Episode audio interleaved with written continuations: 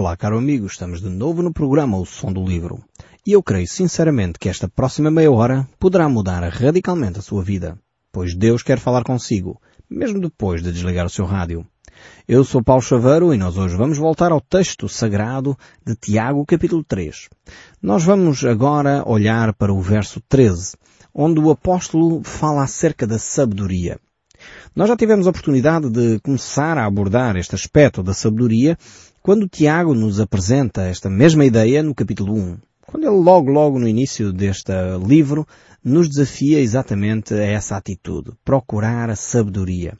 Ele diz nesse texto bíblico, se porém algum de vós necessita de sabedoria, peça a Deus que a todos dá liberalmente e não lhes lance em rosto e ser-lhes-á concedida. Temos então este desafio eh, de oração, este pedido que cada um de nós pode fazer e ao mesmo tempo temos neste texto do capítulo 1, verso 5, a promessa de Deus. A promessa de Deus de que Ele nos vai conceder sabedoria. Eu não sei se você é como eu, talvez sim, talvez não. Em muitas alturas eu sinto que me falta sabedoria. Falta-me sabedoria para tomar decisões, falta-me sabedoria para educar os filhos, falta-me sabedoria para saber orientar as pessoas que vêm procurar o meu auxílio, falta-me sabedoria para dar uma resposta cabal a determinadas dúvidas e perguntas que me colocam. E muitas e muitas vezes eu tenho que fazer esta oração. Senhor, dá-me sabedoria. Dá-me sabedoria para educar os meus filhos. Quando os nossos filhos vão crescendo e muitos deles chegam à fase da adolescência, a realidade muda para nós pais.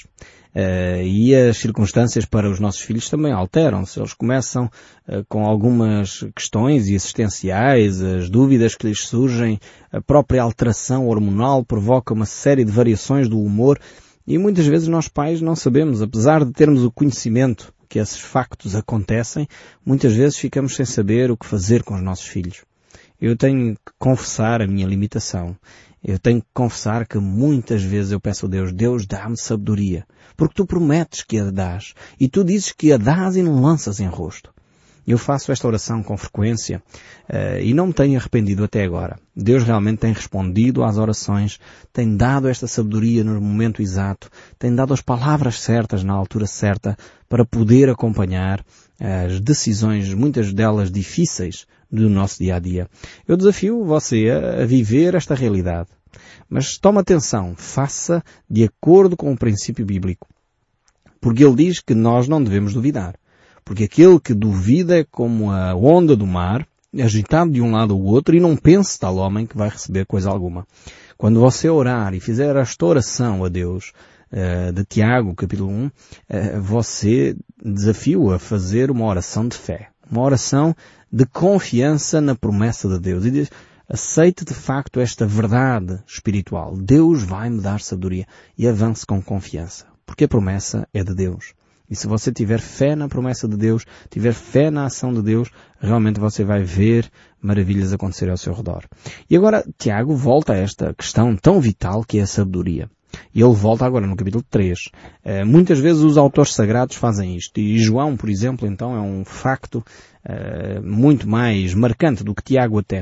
Uh, João tem três ou quatro temas, quando nós lá chegarmos às cartas de João iremos ver isso, uh, tem três ou quatro temas que são recorrentes em todos os capítulos daquelas cartas. Ele termina um assunto, volta ao outro, depois volta ao, ao primeiro, depois volta ao segundo e ao terceiro, e assim sucessivamente. Tiago faz algo semelhante. No fundo, Chama-se isto um método de ensino, que é a repetição, muito usado uh, por quem quer passar uma mensagem. E Tiago, de facto, tem esta preocupação de que as pessoas entendam verdadeiramente o que é a espiritualidade. O que é ter sabedoria. E ele vai ter o cuidado de dar mais alguma informação sobre este assunto. Então no verso 13 do capítulo 13 ele diz assim, Quem de entre vós é sábio e entendido? Mostre mansidão de sabedoria mediante condigno proceder nas suas obras.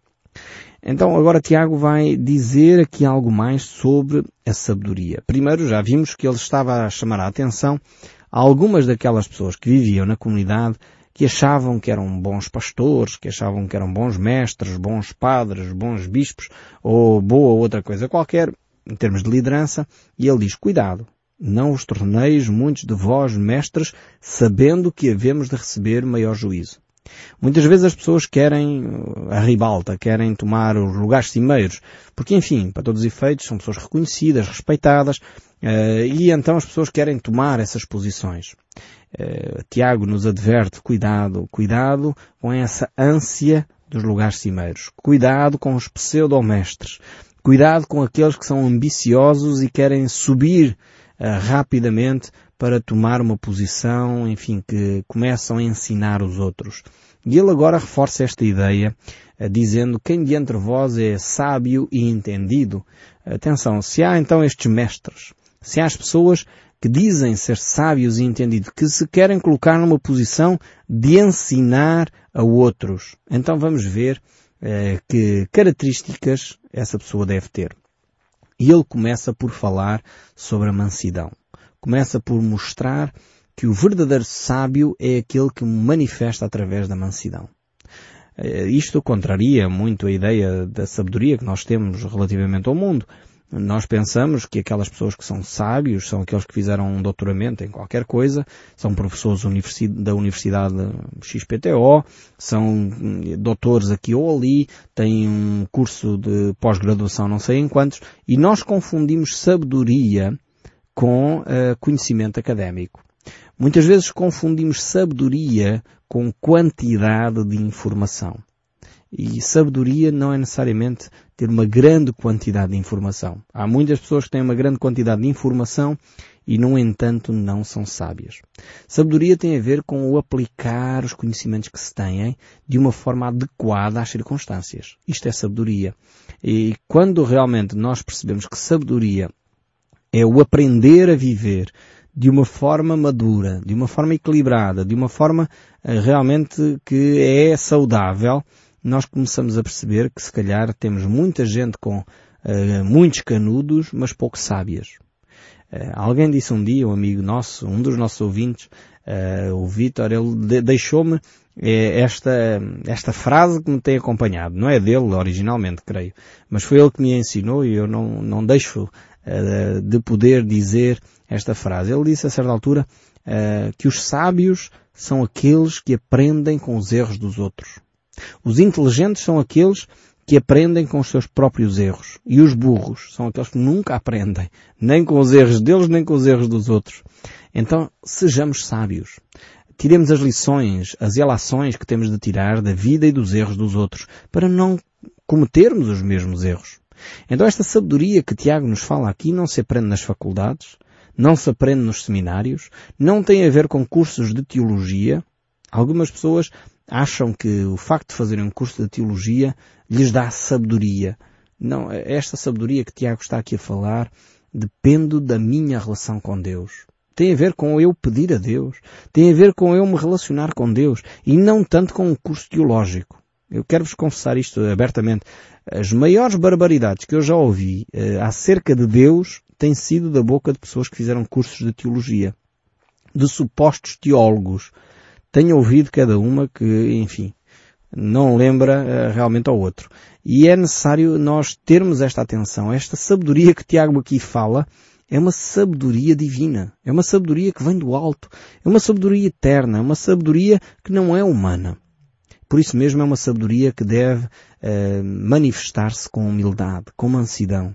Aliás, Jesus dizia isso, aprendei de mim, que sou manso e humilde de coração. A sabedoria humana normalmente é uma sabedoria que se manifesta com arrogância, com orgulho, com altivez.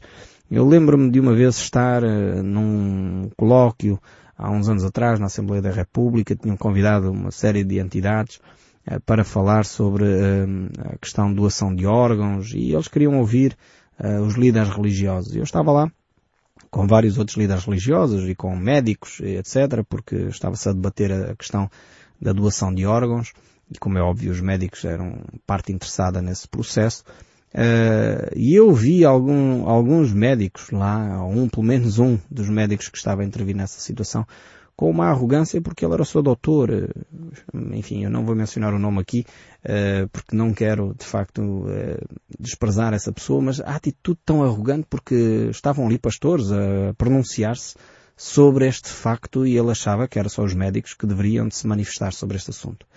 Uh, realmente uh, as pessoas e a sabedoria humana, e no entanto é um conceituado médico do nosso país uh, que estava a ter essa atitude, de sabedoria humana, que se manifesta muitas vezes com a altivez. A pessoa pensa que é mais que os outros, acha que tem mais capacidade que outros e por isso não tem que ouvir mais ninguém. E realmente isso não é sabedoria. Não é sabedoria porque quando nós desprezamos outras pessoas, estamos a desprezar aquilo que é mais importante na vida, que são os seres humanos. Quando nós achamos que nós somos superiores a todos os outros, eh, na realidade estamos a perder maturidade, porque nós não nos apercebemos da beleza que é a vida humana, o ser humano, a complexidade que é cada ser existir, a sua capacidade de pensar, a beleza de vermos um ser a fazer raciocínios, muitos deles tão elaborados uh, como um dos grandes cientistas. Mas isto tem a ver com o respeito pelo próximo, tem a ver com o amor ao próximo. E por isso mesmo, Jesus nos deixa esta máxima quando ele diz, quem se exaltar será humilhado. Mas quem se humilhar será exaltado. E Tiago vai reafirmar estas, estas mesmas palavras, esta mesma ideia um pouco mais à frente. Por isso vamos continuar. O verso 14 ele diz, se pelo contrário tendes o vosso coração inveja, amargura e sentimento faccioso, nem vos glorieis disso, nem mintais contra a verdade. Temos aqui então a, a distinção da sabedoria de Deus da sabedoria do mundo. A sabedoria de Deus e do mundo não podem andar nem andam de mãos dadas. Porque na realidade uma visa o orgulho, a vaidade e a outra visa a glória de Deus. Não visa a sabedoria do homem, não visa enaltecer o homem. E é o próprio Deus que vai fazer essa caminhada. O apóstolo Paulo reforça esta mesma ideia e diz isso em Filipenses, capítulo 2, verso 3, Nada façais por partidarismo ou vanglória, mas por humildade, considerando cada um o outro superior a si mesmo. Como seria diferente uh, a nossa vida se nós aplicássemos este texto bíblico? Isto não tem a ver com o facto de uma pessoa que é patrão uh, deixar de ter autoridade. Não é isto que estamos a falar ou uma pessoa que é chefe de uma repartição deixar de ter a, a autoridade de, e a responsabilidade de, do seu departamento. Não é isto. Não é a pessoa abdicar das suas responsabilidades. Não, mas é ter a humildade suficiente de perceber que o outro, que talvez não tem o curso, nem o doutoramento, nem a licenciatura, é uma pessoa tão valiosa aos olhos de Deus quanto eu. E nesse caso eu devo considerá-lo superior a mim mesmo, no sentido em termos do valor humano não em termos das competências, porque é óbvio que se uma pessoa estudou para determinado assunto, tem mais competências do que o outro. E não vamos dizer a uma pessoa que não tem formação, por exemplo, em pilotar um avião, não, ele é superior a mim mesmo, ele vai pegar no avião. Não faz sentido nenhum esta reflexão. Então aqui não se está a falar de superioridade em termos de competências. Está-se a falar em termos de superioridade, em termos de relacionamento, em termos do valor do ser humano. E aí sim, as competências ficam para segundo plano. Portanto, nós estamos a falar também de responsabilidades, que isto é outro assunto. O autor aqui nos está a falar acerca de uma atitude interior, de uma atitude de valorizar o que o outro diz, ainda que possa parecer descabido, ainda que possa parecer não muito sábio, mas ter a humildade suficiente de no fundo, tentar aprender constantemente com a vida e com os, com os outros.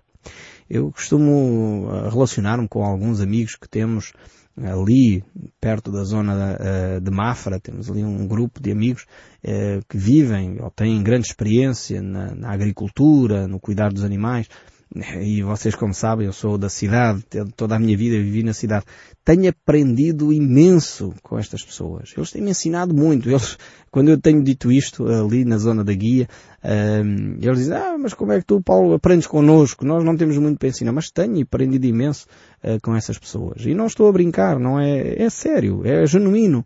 Porque muitas das coisas que a Bíblia fala acerca da agricultura, comparações que Jesus usava, eles têm-me ensinado o que é que significa efetivamente melhor estas comparações que Jesus fala. Eh, foram eles, por exemplo, que me deram, uh, e eu tenho isto no meu escritório, eu fiz três quadros com, esses, com essas sementes, a diferença entre o trigo e o joio. Eu nunca tinha visto trigo nem joio na minha vida. E foram eles que me deram, como lembrança, pequenos uh, raminhos de trigo e joio, e eu pude aprender com eles uh, exatamente a diferença que Jesus ali compara. E realmente, a olho nu, a diferença é muito pouca. E é importante, às vezes, ter esta experiência, ver uh, no terreno as coisas para poder compreender melhor aquilo que Jesus nos ensinava. E esses amigos nossos uh, têm-me ensinado realmente muita coisa. O apóstolo Paulo então deixa esta marca, considerar o outro superior a nós próprios. E ele prossegue ainda a dizer, tendo em vós o mesmo sentimento que houve também em Cristo Jesus. Pois ele, subsistindo em forma de Deus, não julgou com usurpação o ser igual a Deus, antes a si mesmo se esvaziou, assumindo a forma de servo, tornando-se em semelhança de homem, e reconhecido em figura humana, a si mesmo se humilhou, tornando-se obediente até à morte, e morte de cruz. Pelo que também Deus o exaltou de sobremaneira e lhe deu um nome que está acima de todo o nome, para que ao nome de Jesus se dobre todo o joelho nos céus e na terra e debaixo da terra. Nós temos aqui este exemplo de Jesus Cristo, este exemplo que consiste na verdadeira sabedoria. E realmente Tiago eh, reflete exatamente esta, esta ideia. Não vale a pena nós procurarmos por nós próprios os galões, não vale a pena nós nos procurarmos autopromover, Quantas vezes a gente vê isso, pessoas a quererem títulos para si, chamam-se disto, chamam-se daquilo, e procuram a todo custo o título de A, B ou C, quando na realidade o desafio à sabedoria é uma sabedoria que é alicerçada na humildade, uma sabedoria que é manifestada com mansidão, com domínio próprio, com brandura, com humildade. Estes são os verdadeiros sábios aos olhos de Deus. Alguém que tem este sentimento de Jesus Cristo que ele expressa lá, o apóstolo Paulo no livro de Filipenses, expressa este sentimento de autonegação, para poder se humilhar debaixo da poderosa mão de Deus. E ainda em Filipenses, o apóstolo Paulo, no capítulo 1, verso 15, ele diz, alguns efetivamente proclamam a Cristo por inveja e por fias, outros porém o fazem de boa vontade, estes por amor, sabendo que estou incumbindo da defesa do Evangelho. Aqueles, contudo, pregam a Cristo por discórdia, insinceramente, julgando suscitar tribulação às minhas cadeias. Paulo percebia muito bem a intenção do coração do homem. E é por isso também que ele diz na segunda carta aos Coríntios, Temo, pois, que ainda ter convosco não vos encontre na forma em que vos quero e que também vós me acheis diferente do que esperáveis e que haja entre vós contendas, inveja, ira, porfia, detrações, intrigas, orgulho e tumultos.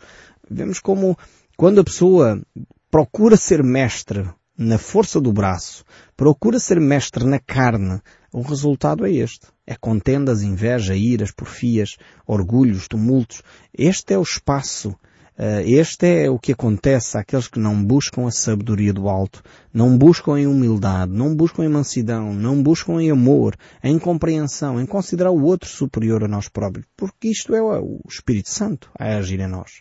Este é o fruto do Espírito, diz o apóstolo Paulo em Gálatas capítulo 5, é a alegria, a longanimidade, a paz, a benignidade, a bondade, a fidelidade, a mansidão, o domínio próprio, e o mesmo acontece, ele descreve dizendo que as obras da carne são conhecidas e são prostituição, impureza, lascívia, idolatria, feitiçaria, inimizade, porfírias, ciúmes, iras, discórdias, dissensões, fações e invejas.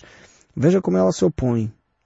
E quando nós procuramos a sabedoria uh, do homem, entramos nisto. E é exatamente o que Tiago diz. Se pelo contrário tendes no vosso coração inveja, amargura, sentimento faccioso, nem vos glorieis disto, nem mintais contra a verdade. Ou seja, não entrem por esse caminho. Mas ele prossegue no verso 15 a dizer, esta não é a sabedoria que desce do alto, antes é terrena, animal e demoníaca. Tiago é realmente um escritor que põe o dedo na ferida. Ele não tem vergonha nem receio de afirmar aquilo que tem que afirmar.